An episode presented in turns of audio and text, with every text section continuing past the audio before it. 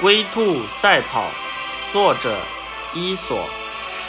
兔子跑得很快，十分骄傲，而乌龟爬得很慢，常常遭到兔子的嘲笑。一天，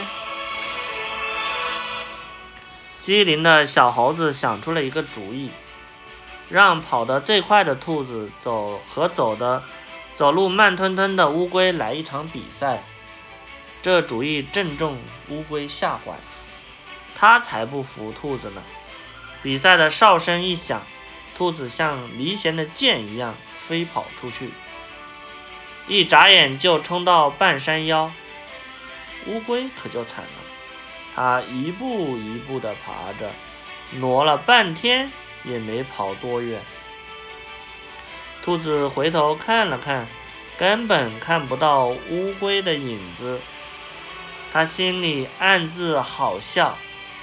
这个自不量力的家伙，怎么可能是我的对手？我先睡个觉，等到太阳下山再跑也不迟。于是，兔子在半山腰的草丛中睡起觉了。乌龟动作虽慢，可一点也不懈怠，一步一步地向前爬着。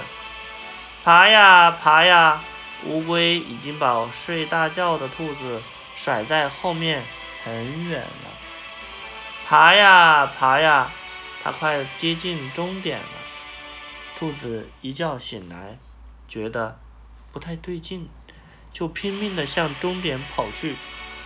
可是已经太迟了，在大家的欢呼声中，乌龟终于先于兔子到达了终点。